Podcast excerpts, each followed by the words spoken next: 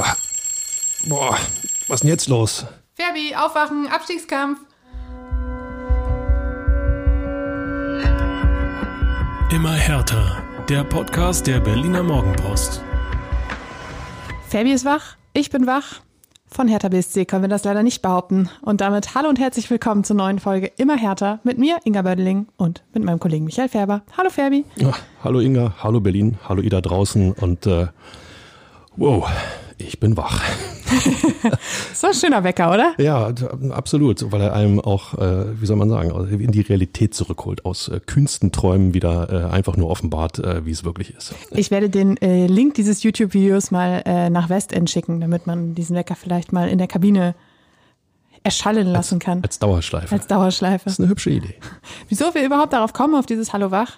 Nach dem Spiel gegen Frankfurt standen die Spieler in, äh, vor den Mikrofonen und äh, ich glaube, Florian Niederlechner war es, der gesagt hat, wir waren einfach nicht wach genug. Da frage ich mich, wie kann man denn in dieser Lage nicht wach sein? Das ist eine Frage, die wir, glaube ich, versuchen zu beantworten, oder? So sieht's aus. Und deshalb reden wir nämlich heute über das 0 zu 3 in Frankfurt, über die, äh, über den doch sehr bedenklichen Status quo mittlerweile, über die Offensivflaute, die eben auch mitverantwortlich ist dafür, über einen Hoffnungsträger, weil ihr wisst ja, euer Lieblingspodcast, der lässt euch nie hängen. Yes. Und äh, wir werfen natürlich einen Blick auf die nächste Herausforderung, die am kommenden Sonntag im Olympiastadion wartet. Ja, und dann legen wir los, Fabi. 0 zu 3 in Frankfurt. War nicht wahnsinnig überraschend, wenn wir ehrlich sind, oder? Ähm, nee, wenn ich mich an meinen Tipp erinnere, hatte ich ja versucht, noch Optimismus zu verbreiten und ähm, habe Hertha ja tatsächlich ein Tor zugetraut in Frankfurt, allerdings auch drei Gegentore. Insofern, äh, es klingt schon echt äh, grausam, dass man, äh, also sportlich grausam, dass man, dass man so ein Ergebnis fast schon erwarten konnte. Ja, es ist leider der, der, das, dem Programm auch ein bisschen geschuldet, dass im Moment wenig Platz für Hoffnung ist. Frankfurt, als nächstes kommt Gladbach, dann der BVB, das ist jetzt alles nicht so. Das ist keine Laufkundschaft. Wirklich ey. genau Laufkundschaft. äh, aber lass uns über Frankfurt reden. Ähm, die Tore fielen, ähm, ja, erwartungsgemäß, würde ich jetzt mal sagen. Äh, in der ersten Halbzeit war es ein Elfmeter in der 21. Minute, den Randall Kolomoani verwandelte. Sechseinhalb Minuten oder knapp sieben Minuten später war es erneut, der auf 2-0 erhöhte. Und dann ganz kurz vor Schluss in der vierten Minute der Nachspielzeit war es Buta, der den Endstand äh, ja, bescherte. Und ähm, tja, damit äh, sind die Kräfteverhältnisse eigentlich auch ganz gut dargestellt. Wenn man sich die erste Halbzeit angeguckt hat, hätte es sogar deutlich höher noch sein können. Aber ähm, ja, 0-3 passt. Das, das, zeigt, das zeigt auch, was Frankfurt für eine, für eine Nummer gerade ist in der Bundesliga, dass die äh, normal Europa League-Sieger, aber dass die auch in der, in der Liga gerade wieder wirklich gut unterwegs sind und auch eine Top-Mannschaft haben. Ähm, das muss man, gehört zur Wahrheit dann irgendwo auch dazu. Ne? Aus dem Eintracht-Lager hat man auch gehört, dass das gegen Hertha eine der besten Saisonleist Saisonleistungen war. Also natürlich. das kommt da natürlich noch dazu. Ja, ausgerechnet gegen Hertha. Auf ja. am Boden liegende noch drauftreten. Das geht gar nicht. Nein. Fairnesspreis geht nicht nach Frankfurt. So nämlich. So, ähm, bei der Ausstellung gab es zwei Änderungen. Und zwar hatte Sandro Schwarz schon auf der Pressekonferenz vor dem Spiel angekündigt, dass John Joe Kenny zurückkehren wird. Der hatte sich einige Hirnerschütterungen zugezogen zuletzt. Ähm, kehrte aber zurück und zwar für Peter Pekarik, der, wie es Schwarz eben auch schon angekündigt hatte, äh, wegen einer Kapselverletzung in der Hüfte äh, momentan unpässlich ist. Ähm, Florian Niederlechner hat sein Startelfdebüt gefeiert und zwar, weil sich Willi Kanga am C verletzt hat. Wie lange das dauert, ist noch offen. Aber ähm, genau, so ist Niederlechner eben zu seinem Startelfdebüt gekommen. Und das Ganze äh, resultierte dann in einer neuen Grundordnung. Ähm, es war so eine Mischung aus 4-3-3, manchmal auch 4-4-2 mit Raute. Ähm, etwas, was Sandro Schwarz jetzt noch nicht unbedingt äh, ausprobiert hat, aber es hatte sich eben angedeutet, er hatte das auch auf der Pressekonferenz vor dem Spiel gesagt, dass das eben eine Grundordnung ist, die funktionieren kann, wenn man die Flügel eben nicht entsprechend besetzen kann. Und wir erinnern uns, Ejuke ist verletzt. Mysian Mauli da, da kommen wir später noch zu, ist nicht mehr da. Und ähm, ja, damit äh, ist natürlich der linke Flügel vor allem äh, etwas etwas gelähmt, sagen wir so. Und ähm, dadurch hätte, hätte sich die Raute eben angeboten. Du hattest mich ja noch belächelt, als ich gesagt habe, Ejuke wird härter fehlen. Ja, so. zumindest nominell. Siehste, siehste, die Flügel besetzen, Punkt. Genau. Ähm, ja, aber auch diese neue Grundordnung hatte gar nicht so wahnsinnig viel Zeit, sich ähm, ja, zurechtzuruckeln, denn Frankfurt war von Beginn an so drückend, dass man sich schon äh, die ganzen Horrorszenarien ausmalen durfte. Äh, Hertha hatte wirklich kaum Entlastung durch eigene Offensivaktionen und äh, das war gerade in der ersten Halbzeit wirklich ähm, ja, ein Einschnüren. Ich weiß nicht, wie du, wie, du, wie du es gesehen hast, Fabi. Aber ähm, ja, ich hatte da schon viele meiner optimistischen Ansätze über Bord geworfen. Man hat eigentlich ähm, relativ schnell Wetten abschließen können, ähm, zu welchem Zeitpunkt das Tor gegen Hertha fällt, das eines fallen würde. Das war relativ schnell irgendwo deutlich. Ähm, woher soll es auch kommen? Die Truppe strahlt hinten natürlich dann auch 0,0 Selbstvertrauen aus, 0,0 Sicherheit aus. Und was ich noch viel schlimmer finde, ähm, ist, wir haben nach dem Derby ja äh, trotz der Niederlage versucht, zwei, drei Punkte zu finden, an denen man sich aus dem, aus dem Tief, auch aus dem mentalen Tief wieder rausziehen kann. Und all diese Punkte hat Hertha BSC in Frankfurt torpediert, wenn ich mal die Begriffe Leidenschaft und Zweikampfverhalten und und auch ja gedankliche Schnelligkeit auf den Platz reinwerfe, dann war das wieder gerade in dem Punkt ein echter Rückschritt und äh, das macht mir nicht wirklich Hoffnung. Ich bin da ganz bei dir. Ähm, Rückschritt ist ja fast, ähm, eigentlich war es ja in den letzten Spielen eben immer so. Also man hatte ja noch nicht diesen Punkt, an dem man gesagt hat, in der Hinrunde passte die Einstellung, das haben wir ja im Jahr 2023 noch gar nicht gesehen. Ähm, und deshalb fand ich, dass das 0 zu 1 nach dem Elfmeter fast schon überfällig war, beziehungsweise schon recht spät gefallen ist. Es war die 21. Minute vorausgegangen. Ähm, die ganze Gemengelage lohnt sich nämlich eigentlich nochmal anzuschauen. Und zwar war vorausgegangen ein Schuss von Marco Richter, den Frankfurts Hasebe im eigenen Strafraum mit, an, am, mit angelegtem Arm ähm, blockte. Und Hertha reklamierte, hoffte auf Einschreiten des VR, wollte einen Elfmeter haben, aber das Spiel lief eben weiter. Und somit entstand im direkten Gegenzug die Situation oder der Zweikampf zwischen Kolomuani und Philipp Uremovic. Und Uremovic erwischte Kolomuani an, Kolomuani an der äh, Wade und auch an der Schulter war ein Griff zu sehen. Die einen sagen, es war ähm, doch sehr wenig und deshalb eine durchaus strittige Entscheidung. Die anderen sagen, klarer Fall, Elfmeter. Schiedsrichter jedenfalls sofort gesagt, Elfmeter. Und den hat Kolomoani dann auch direkt selbst verwandelt. Und äh, Philipp Oremovic hat damit schon den zweiten Elfmeter in seinen bislang zehn Partien verursacht. Und äh, es ja. äh, macht sich in der Vita nicht wirklich gut. Ähm, also zu beiden Elfmeterszenen, ähm, wenn ich da mal meinen Senf dazugeben darf. Sehr gerne. ähm, das, äh, das Handspiel von Hasebe ähm, war keins, was aus meiner Sicht strafwürdig war. Ähm, andererseits gebe ich gerne nochmal mein äh, meine Idee oder meine, meine Vorstellung oder meine Hoffnung, dass sich diese Handspielregel irgendwann mal äh, so normalisiert, dass diese Endlos-Diskussionen einfach ähm, ja, ad acta gelegt werden können. Ball an Hand, Ball an Arm, Freistoß, Strafstoß, was auch immer. Es kann so einfach sein. Dann auf der anderen Seite. Ähm, Ganz kurz dazu. Mhm. Ähm, in der zweiten Hälfte gab es auch eben auf Herthas Seite genau, also sie, sie sah fast genauso aus, die Situation. Da war es, glaube ich, so als Serda, der den Ball eben in fast der identischen Bewegung, wie Hasebe vorher an den Arm gekriegt hat. Und da war auch überhaupt gar keine Frage und es wurde direkt weitergespielt. Also in der ersten Halbzeit wurde viel reklamiert, in der zweiten Halbzeit war das Nebensache gut, da stand es auch schon 0 zu 2 und ne, es war für Frankfurt, aber trotzdem klarer Fall. Dass du natürlich, wenn du unten stehst, äh, äh, jeden Strohhalm versuchst zu greifen, der sich dir vielleicht anbieten könnte, steht ja auch völlig klar. Und äh, man muss ja fast sagen, hätten sie es nicht gemacht, dann, dann hätte man die Truppe auch abmelden können. Ja, also wenn es normal auf dem Platz nicht funktioniert, musst du eben wirklich versuchen, jedes Körnchen zu nutzen, woran du dich wieder ähm, ja, rausziehen kannst aus der Was man ja daran sieht, dass wir seit Wochen eben über diese schrittigen Schiedsrichter- und VAR-Entscheidungen sprechen. Also ich meine, ich glaube, es ist in diesem Jahr noch kein Spiel vergangen, dass wir nicht hier gestanden haben und über irgendeine Situation Situation, wo der VAR eingeschritten ist oder eben nicht oder wie auch immer, diskutiert haben. Also das ist offensichtlich genau der Weg, den, den man, wo, also über den man versucht, Selbstvertrauen zu bekommen. Danke, Hertha BSC, dass wir immer so viel Gesprächsstoff haben, gerade auch über den VAR. Ähm, andererseits, ähm, ja, für euch da draußen, äh, die mit äh, blau-weißem Blut unterwegs sind, ist das natürlich ähm, immer ein Reizthema. Ähm, klar, wenn es gegen die eigene Mannschaft geht.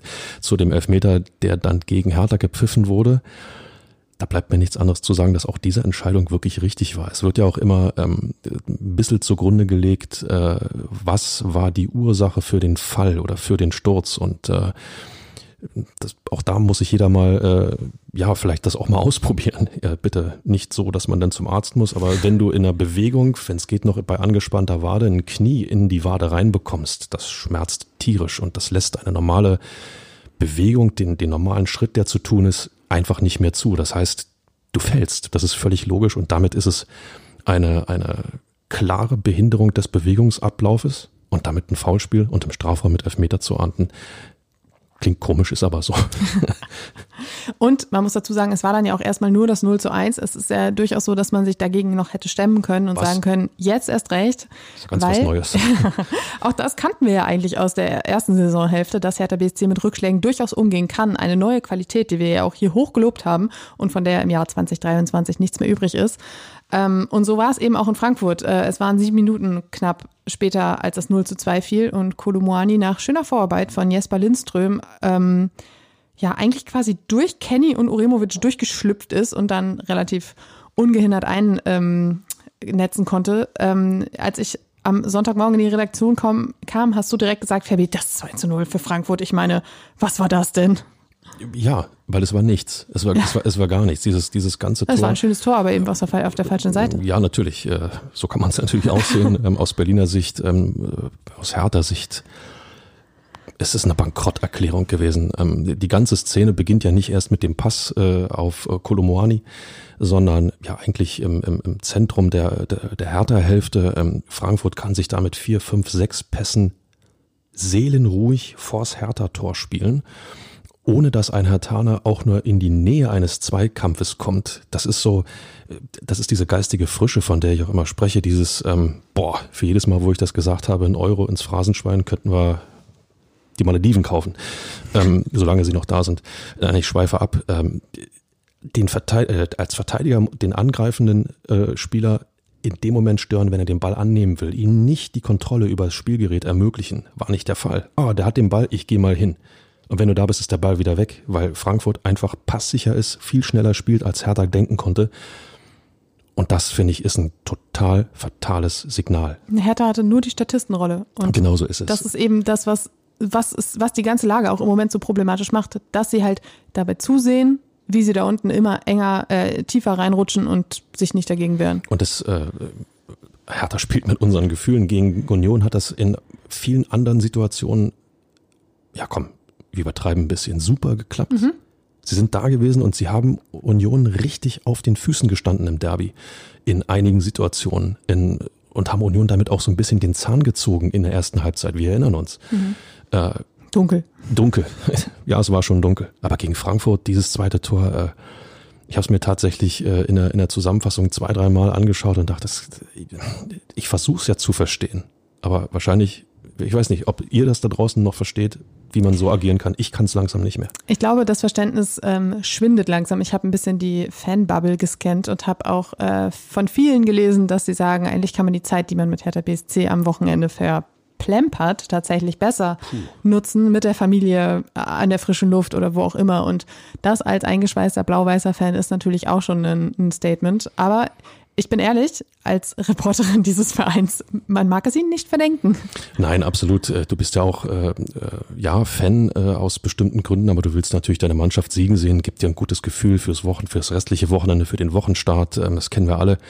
Ähm, Niederlagen ziehen einen runter, Niederlagen Serien, ähm, umso mehr. Äh, ich, ich kann das total nachvollziehen. Andererseits, jetzt kommt wieder diese schnöde Rechnerei. Was haben wir noch? 15 Spiele mal drei Punkte sind 45 Punkte, die noch zu vergeben sind das Ding ist noch nicht abgegessen. Nein, das stimmt. Also, ja, aber das dürfen wir nicht vergessen. Aber die Hoffnung, dass es besser wird, die schwindet einfach und das ist fatal. Eben. Und ähm, jetzt weiß ich gerade nicht, wie ich den Dreh kriege, aber da muss ich dir auf jeden Fall zustimmen. Es ist, äh, es ist einfach besorgniserregend. Also es ist einfach nicht mehr viel da, kein, kein Krümel, an dem man jetzt sagen kann, so, oh ja, jetzt aber. Also äh, ich habe ja schon vorhin im Einstieg versprochen, dass es einen Hoffnungsträger gibt. Es gibt vielleicht sogar anderthalb. Also bleibt dran, es wird, es wird noch ein wenig Fünkchen Hoffnung hier verbreitet. Aber ja. Ähm, erstmal müssen wir jetzt nochmal das äh, 0 zu 3 vernünftig aufarbeiten. Und zwar ähm, gab es zur zweiten Halbzeit dann einen Dreifachwechsel. Übrigens nicht das erste Mal, dass Sandro Schwarz gleich dreifach das Personal wechselt. Äh, zur Halbzeit schon gegen Wolfsburg und äh, dann noch fünf weitere Male, wenn ich mich, wenn es mich jetzt nicht täuscht. Ähm, gleich ein Dreifachwechsel, dann meist zum späteren Zeitpunkt in der zweiten Hälfte. Und ähm, ja, selten nützte es etwas. Ähm, jetzt war es so, dass Maxi Mittelstädt, Jessica Gangkamp und Tolga Zigerzi, ein völlig neuer Name. Lange nicht gehört im Zusammenhang mit Hertha. Richtig, über den wir nachher ähm, noch einzeln sprechen werden. Ähm, die drei kamen für John Joe Kenny, Dodi Luke Bacchio, der wirklich überhaupt nicht stattgefunden hatte in der ersten Hälfte. Auch das noch ein Thema, über das wir gleich sprechen werden. Und Jean-Paul Boetius. Ähm, mit, dieser, mit diesem Dreifachwechsel kam auch eine Umstellung ähm, des Systems einher und zwar auf Dreierkette mit zwei vorgezogenen Außen und zwar Mittelstädt und Richter. Und das war erstmal ein System, das hat funktioniert. Also es war schon so, dass man dachte, okay, jetzt ist so ein kleiner Ruck durch die Mannschaft gegangen, es ist ein bisschen mehr offensive Aktivität da. Ähm, es funktioniert, man, man hat Stuttgart, äh, Stuttgart sage ich schon, Frankfurt ein bisschen am eigenen Strafraum gehabt, aber es dauerte eben nicht lang und es kam nichts Zählbares dabei heraus. Und zwar eben, weil kaum ein ernstzunehmender Abschluss dabei war und weil der letzte Pass und auch der vorletzte Pass eben nicht saßen. Ähm, ja, auch, es, gibt eben Gründe, warum Hertha da unten steht. Richtig, ja. nämlich auch ein Punkt, über den wir gleich noch weitersprechen werden. Ähm, nichtsdestotrotz könnte es natürlich ein System mit Zukunft sein, vor allem wenn man bedenkt, dass Agustin Rochel angeblich noch länger ausfallen soll. Und ähm, tja, mehr Offensive musste jetzt sowieso wagen. Deine Expertise ist jetzt gefragt, Inga. Du warst, du warst in Florida, hast das Trainingslager beobachtet. Wie oft hat Hertha dort tatsächlich Dreierkette, respektive Fünferkette trainiert? Ich habe keine Strichliste geführt, aber ich würde sagen, keinmal. Okay, das ist nicht wirklich viel. Sagen wir selten. Sagen wir selten. Sa sagen wir selten. Ähm, es kann ein Mittel sein, äh, diese taktische Umstellung, zumal sie dir ja auch erlaubt, dann ähm, nach Ballverlust mit fünf Mann vor dem eigenen Tor zu stehen, äh, auf, auf einer Linie, macht die Räume noch ein bisschen enger. Du brauchst eben ähm, Außenspieler, die äh, extrem fit sind, extrem schnell sind und vor allen Dingen auch extrem, extreme Bereitschaft zeigen, diese Laufwege zu gehen, weil das ist kein Pappenstiel. Auf der einen Seite Richter hat diese Bereitschaft auf jeden Fall. Also der ackert wirklich immer auf seiner Seite. Von daher, das wahrscheinlich eine Besetzung, die funktioniert. Bei Maxi Mittelstädt ist es fraglich, wie fit er wirklich ist, wie lange er das durchhält, weil er jetzt nicht unbedingt immer so der Dauerläufer war. Aber gut, das ist ja auch unter Beweis zu stellen. Und du fragst gerade, wie oft in Florida. Ähm, dadurch, dass in Florida die Offensive auch mehr im Mittelpunkt stand, ähm, wie wir jetzt sehen, sehr von Erfolg gekrönt, ähm, äh, das hast du mich hier aus dem Tritt gebracht, Fabi. Entschuldigung, ich habe gerade einen Schluck getrunken und ähm, sie sagt von Erfolg gekrönt, ähm, wow. Ähm, naja, jedenfalls, man hat ja jetzt Zeit in den Trainingswochen, um das ganze System vielleicht noch ein bisschen äh, ja, tiefer in die Köpfe der Spieler zu kriegen. Aber ähm, Richter, für mich eigentlich eine ganz gute Besetzung, was das angeht. Und dann muss man schauen, wie es klappt. Also ich meine, was hast du jetzt noch zu verlieren? In den anderen Systemen hat es ja auch nicht geklappt naja, was hast du jetzt noch zu verlieren? Den Platz in der Bundesliga hast du zu verlieren. Ja, aber den, den wirst du auch nicht halten, wenn du so weitermachst wie vorher. Völlig richtig, aber Zeit für Experimente sind unter laufendem Spielbetrieb ähm, eigentlich, äh, eigentlich ein No-Go, weil. Ähm, Wann ist die nächste äh, Länderspielpause? Äh, Im März. In Hasewinkel soll man ganz gut äh, konzentriert arbeiten können, habe ja, ich gehört. Ja, sehr schön, doch, äh, das, das, das passt schon. Ja. Aber äh, wenn du dieses taktische Element äh, äh nutzen möchtest, musst du diese Trainingslagerphasen komplett ausreizen, was das angeht. Und ähm, auf die Offensive zu setzen, ist sehr schön. Tore helfen dir in jedem Fall. Bloß wenn dabei nichts rumkommt, wie bei Hertha jetzt zum im, im Januar eigentlich in, in allen Spielen äh, auch äh, gezeigt wurde, dann, äh, dann hast du ein Problem. Und ähm, dieses Problem wird nicht kleiner werden. Das Problem war schon groß genug, als ähm, Buta in der vierten Minute der Nachspielzeit ähm, dann noch das 0 zu 3 machte. Ähm, Hertha hat es nicht geschafft, eine Ecke zu klären. Ähm, dann war es, glaube ich, Boateng, der den Ball irgendwie hinten rausgöbelte, aber Tuta war bereit und flankte erneut und fand eine Buta, also eine Tuta-Buta-Kombination. Ähm, und der von außerhalb des Strafraums dann kompromisslos rein. Tja. Und dann eben besagter Florian Niederlechner nach dem Spiel. Wir haben die erste Halbzeit verschlafen. Das sagt jemand, der neu zu Hertha BSC gekommen ist, der ähm, natürlich um die Situation bei Hertha weiß, aber auch so ein bisschen ähm, antreten sollte als, als Hoffnungsträger, als einer, der eine Truppe mitreißen kann. Ähm, schwierig, schwierig, wenn der sich da hinstellt und eigentlich äh, den, den, wie sagt man, den Nagel auf den Kopf trifft und genau das anspricht, da ist doch sofort ein Happen Desillusionierung dabei. Auch, ja. bei, auch bei Niederlechner. Ja, also Was äh, Sandro Schwarz übrigens auch bestätigt hat, ähm, er meinte, nach dieser turbulenten Woche mit dem Aus von Bobic und ähm, dem Deadline Day und Co. hätte selbst ein Florian Niederlechner, der ja eigentlich ein gestandener Bundesliga-Profi ist, gesagt, puh, ich wusste, dass es bei Hertha unruhig werden kann, aber dass es gleich so losgeht, das war dann auch für ihn eine taffe Sache. Genauso ist es, wobei, äh, wobei diese, diese Bobic-Nummer so, äh, sag mal, groß das Beben dann in Westend durch diese Personalie auch war. Ähm, sorry, als Ausrede für die Leistung in Frankfurt. Das, das, nein. Das hat Ganze hat er auch schon vor äh, vor dem Spiel gesagt. Also ja, das, also das, das, ist, das, ist zu, das, ist, das ist zu weit weg und Ich- das hat ja auch, darauf hat sich ja auch keiner kapriziert bei Hertha und das, ist auch gut so. ne? Richtig. Äh, Ich fand es einfach viel bedenklicher, dass man da nach dem Spiel steht, man steckt knietief im Abstiegskampf und sagt, wir waren nicht wach genug. Und dann frage ich mich, welchen Weckruf braucht denn diese Mannschaft noch, um Den, den Wecker. den Wecker, genau, deshalb wollte ich den darüber schicken, äh, um die Zeichen der Zeit zu begreifen. Und ähm, das ist eben genau das, was mir im Moment wenig Hoffnung macht. Und ähm, tja, da wird die nächste Reaktion wirklich interessant sein. Denn der Status quo ist alles andere als schön. Hertha hat weiter 14 Punkte und ist Vorletzter. Der Rückstand auf einen Nicht-Abstiegsplatz ist durch den Sieg von Bochum gegen Hoffenheim übrigens 5 zu 2. Ja, 5 zu 2? 5 zu 2. Der Rückstand ist 5 zu 2? Nein, durch das 5 zu 2 von Hertha, äh, von Bochum gegen. Fabi hat dir den Finger gehoben, das dachte ich, möchte direkt was sagen. Also der Rückstand auf einen Nicht-Abstiegsplatz ist durch das 5 zu 2 von Bochum gegen Hoffenheim auf fünf Punkte angewachsen. Und das machst du eben nicht mit einem Spiel weg. Nein, dazu brauchst du zwei Spiele. Das Richtig. heißt, Hertha BSC muss zwei Spiele mehr gewinnen als die Konkurrenz. Wie viele Siege hat Hertha jetzt auf dem Konto? Drei. So, also mit anderen Worten, äh, das zeigt, das zeigt, wie fatal die Situation tatsächlich ist. Ne? Ja, der Rückstand auf den Relegationsplatz hat immerhin noch zwei Punkte, denn Stuttgart hat es am Sonntag nicht geschafft, gegen Werder Bremen zu gewinnen. Das ist so der, der kleine Mutmacher des Wochenendes. Beste Grüße an die Weser. Ähm, die wissen einfach, was ich gehört. Denn wenn man nach hinten, nach unten guckt, dann hat sich der Vorsprung auf den letzten Rang nun auch noch äh, verkleinert. Und zwar sind es nur noch drei Zähler, weil Schalke eben einen Punkt gegen Gladbach geholt hat. Du willst mir doch nicht sagen, dass Schalke jetzt ins Rollen kommt. Ich, ich- den traue ich jetzt auch noch alles zu. Um Gottes Willen. Richtig. Deshalb, wie gesagt, besorgniserregend. Aber Fabi, wir haben jetzt gerade, als wir über Frankfurt gesprochen haben, sehr viele Dinge angesprochen, über die wir noch sprechen müssen. Und deshalb, Dann sprechen wir darüber. deshalb fangen wir jetzt mal mit dieser besagten Offensivflaute an, die Hertha im Moment halt wirklich zum Verhängnis wird, weil keine Tore, nichts Zählbares, kommst du nicht raus da unten.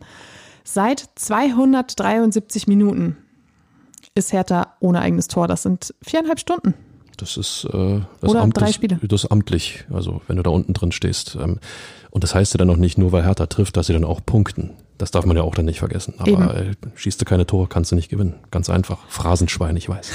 Eine, ähm, ja, ein Thema, das auch Marco Richter bewegt hat. Er hat nach dem Spiel gesagt, wir erspielen uns viel zu wenige Chancen. Der vorletzte Pass ist nicht gut genug, der letzte Pass, der Abschluss nicht konsequent genug. Wir müssen einfach wieder dahin kommen, dass wir genügend Torchancen haben, um Tore zu erzielen. Ich habe mal einen Blick in die Statistik geworfen und dort habe ich festgestellt, dass Hertha in den vier Spielen im Jahr 2023 gerade mal zehnmal aufs Tor geschossen hat. Pro Spiel. Nein, insgesamt. Ist nicht dein Ernst. Das ist mein Ernst. Und das ist besorgniserregender Ernst, weil wie willst du aus zehn Torchancen in vier Spielen überhaupt irgendwas generieren? Nichts. Da, also da, da, bleibt, da bleibt keine Frage mehr offen. Und äh, so ein bisschen tut mir der Richter auch leid. Ähm, kämpft sich nach seiner ähm, Erkrankung äh, zurück, ist wieder da, will der Truppe helfen und äh, ähm, lässt sein Herz auf dem Platz, um es mal so auszudrücken. Und äh, ich habe ihn, hab ihn nach dem Derby in der Mixzone erlebt. Ähm, da stand er, äh, ja, desillusioniert, total enttäuscht und hat versucht, es zu erklären. Jetzt steht er wieder dort und muss, muss das Richter, erklären. Immer einer, der sich äh, der Rede und Antwort Das- steht. Das, das- muss man ihm echt zugute halten. Absolut, nötigt mir, nötigt mir Respekt ab, in der Situation sich immer dorthin zu stellen. Und ähm, ja, was willst du, was willst du machen? Richter hat noch weiter gesagt, ich hoffe, dass der Ball irgendwie über die Linie gedrückt wird und dass wir damit ein bisschen wieder in die Erfolgsspur kommen. Genau das ist es eben. Du brauchst jetzt irgend so ein einfaches Tor. Meinetwegen auch durch einen Elfmeter oder was auch immer. Du brauchst ein einfaches Tor, um halt dieses Selbstvertrauen vor dem gegnerischen Tor wieder zu bekommen. Aber du kommst nicht vor des Gegners Tor. Richtig. Ja, wenn Pässe nicht ankommen, wenn der vorletzte Pass nicht ankommt, wenn dann kommt der letzte Pass nicht an, wir können die, äh, wir, können den Gedanken immer weiter fortführen. Ähm, von wegen kannst du den Stürmer nicht einsetzen, gibt's keinen Torschuss, kann aber nicht über die Torlinie. So, jetzt habe ich es doch ausgesprochen. Und da bin ich sofort wieder bei der Frage, was in Gottes Namen hat diese Mannschaft im Trainingslager in Florida trainiert, wenn der Schwerpunkt auf der Offensive lag? Man hatte Flanken, man hatte Standards, man hat frühes Anlaufen im Mittelfeld äh, gespielt, man hat äh, trainiert, man hat äh, versucht, auf engem Raum Chancen zu kreieren. Es war gerade in diesen äh, Trainingseinheiten, in denen es eben darum ging, offensiv so ein bisschen mehr ähm, ja, Trubel hinzubekommen, war es auch oft laut und Schwarz war oft sehr, sehr unzufrieden. Aber nichtsdestotrotz, es, es sah zwischenzeitlich ganz gut aus. Dann kommt natürlich hinzu, du hast drei von vier Testspielgegnern, die überhaupt nicht auf deinem Niveau sind. Und du hast einen Testspielgegner, gegen den du dich dann schwer tust, der eigentlich aber auch hätte besiegt werden müssen und am Ende stand es dann 2 zu 2. Aber das Problem an der Sache ist auch, und ähm, das ist auch nicht erst ein Phänomen der, ähm, des Jahres 2002, äh, 2023, dass die Stürmer ganz oft in der Luft hängen. Und äh, es war jetzt bei Florian Niederlechner in Frankfurt so, der hatte kaum den Ball am Fuß. Es war bei Kanga in der Hinrunde auch schon so, dass er kaum Kontakt zu seinen Neben- und Hinterleuten hatte, dass er ganz, ganz oft alleine irgendwie abgekapselt dastand. Und wenn du eben deine etatmäßigen Profis, die dafür da sind, eben diese Offensivflaute zu beenden, nicht mit ins Spiel nimmst, dann weiß ich auch nicht mehr. Ja, ist natürlich auch so. Ähm, der Gegner weiß ja inzwischen auch, wie es um Hertha BSC bestellt ist. Die gucken sich die Spiele ja auch an und wissen ganz genau, dass ähm, ähm, Selbstbewusstsein äh, ist gerade äh, auf minus zehn. Ähm, darunter leidet jede Genauigkeit, äh, jede Passquote wird, wird pulverisiert. Mit anderen Worten, du brauchst Hertha eigentlich nur ein Häppchen unter Druck setzen. Ähm, schon bricht diese Mannschaft irgendwie ja, auseinander, beziehungsweise das ganze Konstrukt in sich zusammen, was Sandro Schwarz sich da ähm, überlegt hat. Ähm, diese Spirale geht ja immer weiter nach unten. Und äh, ja, es, es braucht in der Tat diesen, wie sagt man, Brustlöser, Dosenöffner. Ja. Da fallen einem äh, noch viele, viele andere Worte eigentlich ein. Aber es braucht, ich sage immer, die Hertha muss mal ein Tor reinlügen. Ja, göbeln. Irgendwie. Äh, aus 20 Metern fünfmal abgefälscht in Pfosten rein. Oder, oder keine Ahnung. Aus dem Gestocher im Strafraum irgendwie ein Fuß. So, und jetzt sind wir schon an der Sollbruchstelle. Das bedeutet aber erstens, du musst aufs Tor schießen. Zehn Torschüsse in was? Vier Spielen? Spielen, fünf ja. Spielen? Ist nicht Vier. viel. Und der zweite Punkt, du brauchst Zweikampf. Ja, Werte, Zweikampfstärke. Du brauchst die Berührung mit dem Gegenspieler. Ja, jetzt ich. Jetzt ich. Jetzt, jetzt, jetzt, Jetzt Achtung. kommt dieser heile Hoffnungsträger, den ich äh, habe. Achtung. Und zwar Jessica Ngankam. Tada. So. Der wurde, wie ich vorhin schon gesagt habe, zur Halbzeit eingewechselt und hat während nach seinen Einwechslungen immer einen ziemlich guten Eindruck hinterlassen. Und zwar, weil er mit seiner körperlichen Präsenz einfach noch ein bisschen was anderes in dieses Offensivspiel reingebracht hat und diese Zweikämpfe eben so geführt hat, dass man dachte, okay, da lehnt sich jetzt jemand auf gegen die Situation. So, man kann natürlich jetzt den gesamten Druck und die gesamte Last dieser lahmen Offensive nicht auf den Schultern dieses jungen Manns äh, ablegen. Aber er hat zumindest vielversprechende Ansätze gezeigt und gezeigt, dass er weiß, was es jetzt braucht. Und er hatte in Frankfurt die beste Chance des Spiels. Und er hat nämlich auch aus ein paar Metern da einfach drauf gezimmert. Und äh, da, der wäre dann eben auch fast reingegangen. Ja, Lass uns positiv bleiben. Er hat raufgezimmert. genau. Er hat raufgezimmert, aufs Tor geschossen. Ja?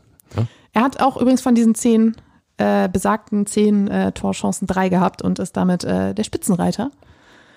Und äh, das zeigt ja, du hast positiv gesagt. ja, aber Und das zeigt ja immer, dass, dass, äh, dass er mal wieder einen unkonventionellen Ansatz hat, dass er sich durchsetzen kann, dass er zumindest eine Idee hat, wie es funktionieren kann. Auch er wird jetzt ein Tor brauchen, um dieses Selbstvertrauen zu haben, weil er natürlich auch keine leichte Zeit hinter sich hat mit Kreuzbandriss und erneutem Knieproblemen und Co. lange nicht gespielt.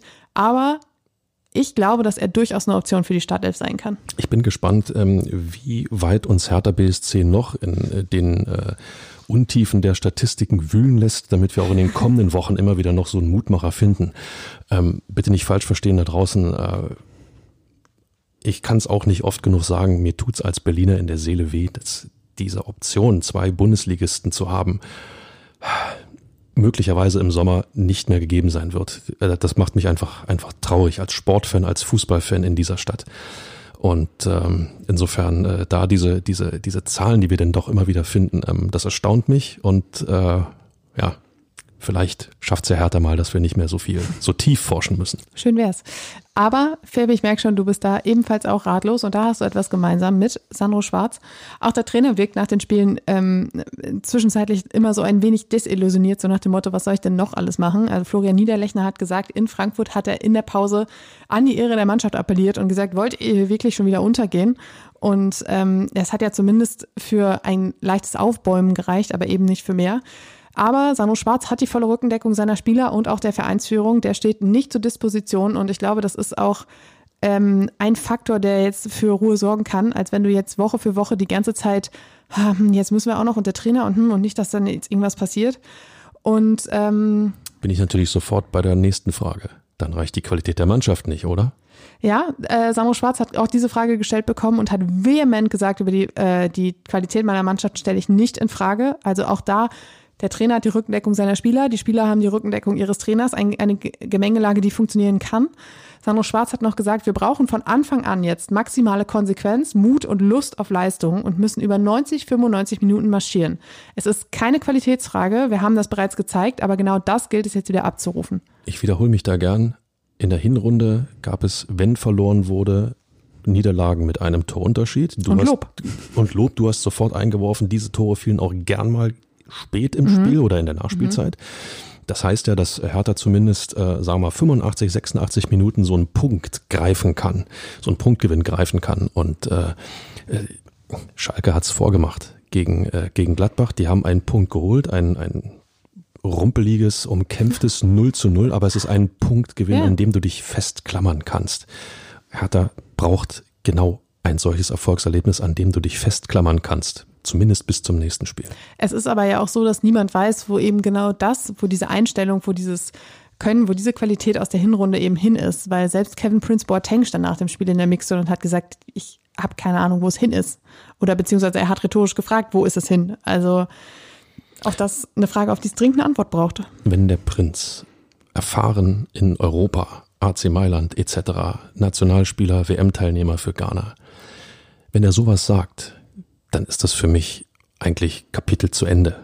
Also gefühlt, ja, weil äh, ich glaube, ich, ich traue ihm, nein, ich bin mir sehr sicher, dass er den Zustand einer Mannschaft, was das angeht, wunderbar einschätzen kann. Und wenn so jemand so verzweifelt ist, dass er selbst keine Antworten mehr darauf findet, mit der Erfahrung, mit dem, was er erlebt hat im Rücken, ja, dann bin ich wieder bei Heinrich Heine. ist Aber so. ich habe jetzt den Prince 2.0. So. Und zwar den Hoffnungsträger des ganzen Geschehens hier, und zwar Tolga Zigerzi. Ähm, tja, der ist seit Dienstag in Westend, wurde am Deadline Day ähm, aus Ankara verpflichtet und hat einen Vertrag bis 2024 ähm, unterschrieben. Er ist ein Rückkehrer, war schon von 2013 bis 2016 bei Hertha, geht also diesen Berliner Weg auch ganz gut mit, auch wenn er jetzt kein Nachwuchsspieler ist. Äh, zentrales Mittelfeld, Sechser, ist ein Führungsspieler. Er war Kapitän in seinem Team in der Türkei, also auch das schadet dieser Mannschaft definitiv nicht. Und er wurde gegen Frankfurt zur zweiten Halbzeit eingewechselt. Und es war, er hatte, ich, ich war total, ich war total irritiert kurz, weil es, es war ein äh, Zweikampf und ein Profi in einem blau-weißen Leibchen hat sich gegen einen Zweikampf gewehrt und hat hat sich durchgesetzt in diesem Zweikampf. Und das war ein Verhalten, das habe ich bei kaum einem anderen Spieler gesehen. Vielleicht solltest du mal an den Farbeinstellungen an deinem TV-Gerät. Guter Punkt. Äh, Oder ich brauche eine Brille. Ich weiß es nicht. Jedenfalls war ich wirklich kurzzeitig etwas irritiert, aber es war einfach eine erfrischende Herangehensweise an, äh, an das Spiel. Und wenn er es jetzt schafft, diese verunsicherte Mannschaft mitzuziehen und vielleicht ein bisschen aufzurichten, dann kann er genau das sein, weil er ist auch ein absoluter Lautsprecher. Der hält definitiv nicht mit seiner Meinung hinter dem Berg kann er auf dem Platz genau das sein, was Prince vielleicht neben dem Platz ist. Aber Zigerzi hat halt die Fitness. Der steht voll im Saft, der war im Rhythmus, der war im Training, der kann sofort helfen. Und ich glaube, das ist das, was Hertha jetzt braucht. Wer ähm, in der türkischen äh, ersten Liga unterwegs ist, äh, noch dazu Führungsspieler, Kapitän einer Mannschaft ist, ähm, der äh, ja, der lernt eigentlich die harte Schule des Fußballs kennen. Ähm, ich glaube, Fußball in der Türkei äh, ist äh, von Emotionen einfach überladen. Ob das von den Rängen ist, ob das das Wechselspiel zwischen Auftritt der Mannschaft und den Rängen ist. Mit anderen Worten, dort wird gekämpft, dort wird gerannt, dort wird äh, sich gewehrt und da brauchst du Körperlichkeit, um in dieser ersten Liga bestehen zu können. Das hat er jetzt über, über einen gewissen Zeitraum ähm, erfahren beziehungsweise gelernt. Dementsprechend ist er abgehärtet, was solche Dinge angeht. Und genau das ist es, womit er jetzt auch punkten kann. Bloß er muss es auch tun, dass er jetzt in seinem ersten Spiel 45 ist, Minuten. So ist, ist der Klassiker, kommt erst mal neu dazu, muss erst so ein bisschen Abläufe kennenlernen. Die Zeit ist trotzdem verdammt eng. Also das heißt, schon im nächsten Spiel sollte aus meiner Sicht Sandro Schwarz zwingend, und ich meine wirklich zwingend überlegen, Chigerci in die Startelf zu stellen und auflaufen zu lassen, damit er vorweg geht. Und da ist es mir wurscht, wer die Kapitänsbinde trägt. Es braucht im Zentrum des Hertha-Spiels einen, der ja, den Haufen zusammenhält. Und Cigaci kann mit ja. dem Erlebten in der Türkei einer sein.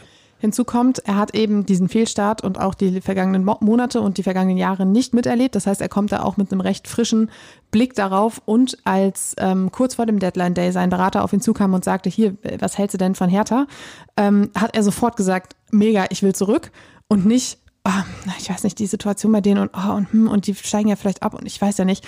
Der war sofort zu 100 Prozent dabei und auch das ist ja so ein Ding, das ein Signal senden kann und von daher ja, ich äh, habe, wie man vielleicht raushören kann, große Hoffnung, dass äh, da einer jetzt da ist, der da so ein bisschen Schwung in die Bude bringt. Ja, aber warum auch nicht? Die anderen verbreiten keine Hoffnung. Also da sind wir wieder bei diesem berühmten Strohhalm. Jeder, der sich uns bietet, und das sollte auch für euch da draußen äh, irgendwo gelten, ähm, die Hoffnung aufzugeben zum jetzigen Zeitpunkt ähm, ist das absolut falsche Signal und äh, Deshalb machen wir das ja auch. Genau, nicht. genau. Die Mannschaft, die, diese Mannschaft braucht einfach auch Rückendeckung von der Basis, von den Rängen, von den Fans.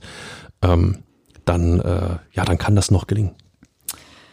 So, Fabi, lass uns noch mal eben kurz über den Transferschluss ähm, sprechen. Am Dienstag 18 Uhr, es gab dann diesen besagten Zugang, Tolga Zigerzi, ähm, und zwei Abgänge.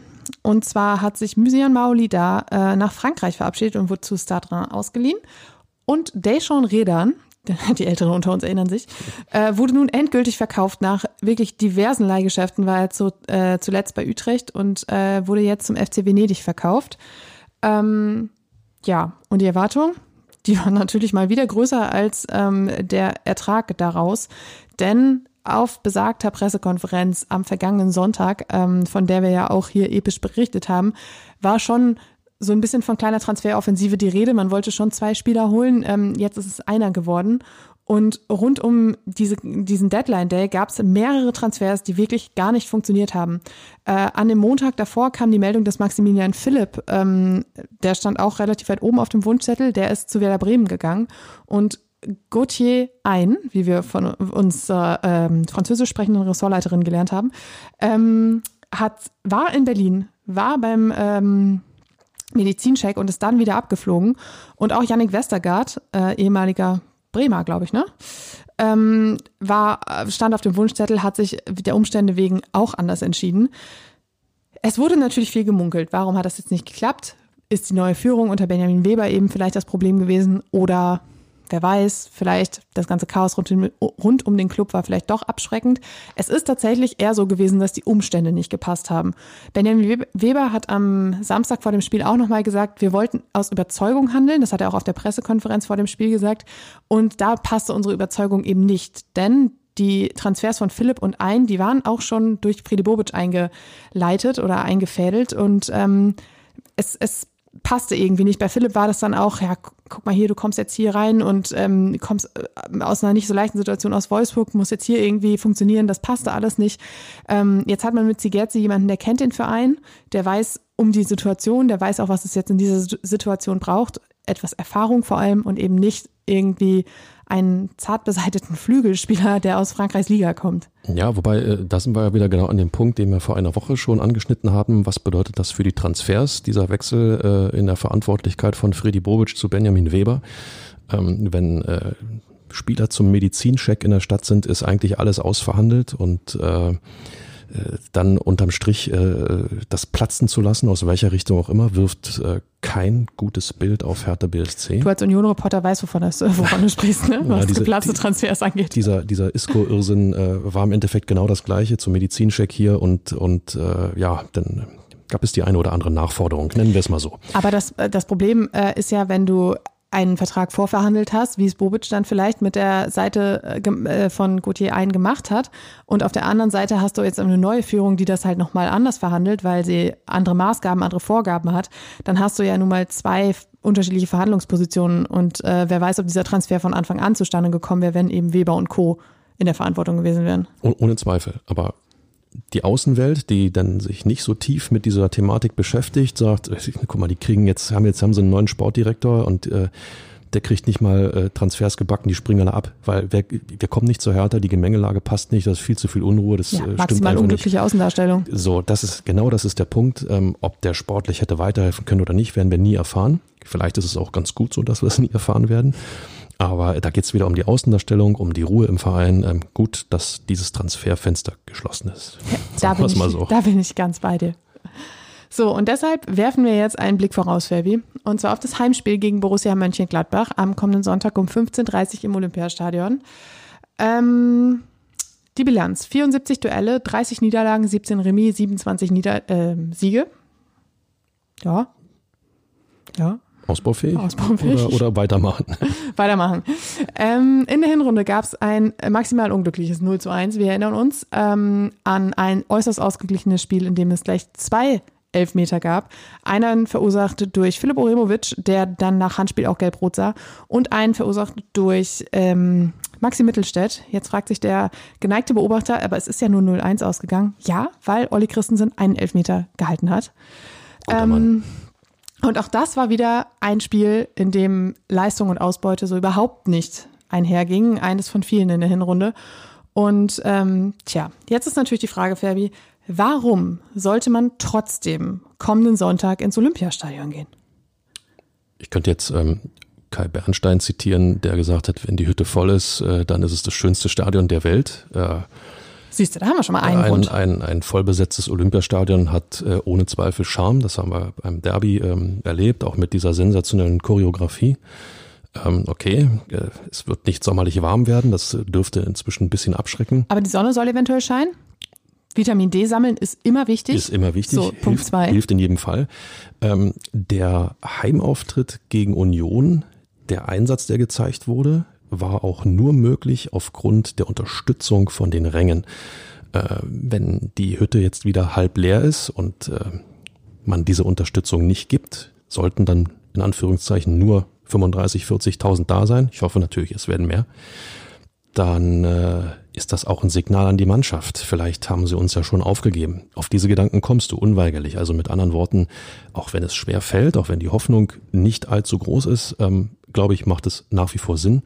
Und bei, und bei allem Respekt, sorry, bei allem Respekt, wenn Schalke es schafft, in Gladbach einen Punkt zu holen, warum sollte dann Hertha gegen Gladbach nicht auch punkten? So nämlich. Signal von den Rängen, Punkt 3 und Grund 4 ins Olympiastadion zu gehen, ist eben, dass sich Gladbach offensichtlich gegen vermeintlich schwächere Gegner schwerer tut. Ähm, wir, ich meine, das 0 zu 1 in der Hinrunde, das war auch alles andere als eine klare Angelegenheit. Und äh, Gladbach ist auch wirklich durchwachsen unterwegs. Platz 8 auch weit hinter den eigenen Vorstellungen. Und ähm, dann eben zuletzt dieses 0 zu 0 gegen Schalke. Tja, und wer noch einen fünften Grund braucht, es gibt Wiedersehen mit Luca Netz. Ich meine, Leute, also wer jetzt Trend- nicht geht, ist selbst schuld. der Trend geht zur Zweitkarte. So, so haben wir's. Also wir haben jetzt alles getan. So, und dann haben wir noch ähm, natürlich den epischen Ergebnistipp vom Kollegen Michael Ferber. Ferbi, Hertha, geht's B- aus? Hertha BSC 1, Borussia Mönchengladbach 1. Ein Punkt, Ein Punkt ist besser Hoffnung. als keiner. ein Punkt Hoffnung. So, ja, dann noch kurze Werbeeinblendung von meinerseits. Äh, der eine oder andere hat es vielleicht schon gesehen. Ähm, jeden Montag um 17.15 Uhr gibt es auf Instagram jetzt das Morgenpost Sportstübchen. Wer nicht pünktlich um 17.15 Uhr da sein kann, der findet äh, das Morgenpost Sportstübchen aufgezeichnet auch im Instagram-Feed der Berliner Morgenpost. Ähm, dort besprechen der Kollege Färber und ich ähm, das Berliner Sportgeschehen am Wochenende, vom Wochenende. Und äh, ihr könnt euch sicher sein, Hertha BSC wird da hin und wieder auch Thema sein. Ja, ohne Zweifel. Ist ja, ist ja nach wie vor äh, eine Thematik und äh, wir würden uns freuen, wenn ihr reinschaltet. Ähm, wir wollen ähm, informativ, analytisch, aber auch kritisch sein und äh, vielleicht schaffen wir es auch, die eine oder andere Frage von euch zu beantworten. Also schaut ruhig mal rein. Genau, und wir hören uns äh, am 13. Februar wieder, dann am Montag, denn natürlich Hertha BSC spielt am Sonntag, da schaffen wir das hier nicht. Und ich weiß schon jetzt, dass es ein absoluter Sensationspodcast werden wird, liebe Leute. Tja, und was es damit aus sich hat, da müsst ihr noch ein bisschen äh, Geduld haben und definitiv am 13. Februar reinhören. Bis dahin, vielen Dank fürs Zuhören und bis bald. Kann ich mich jetzt wieder hinlegen? Ja.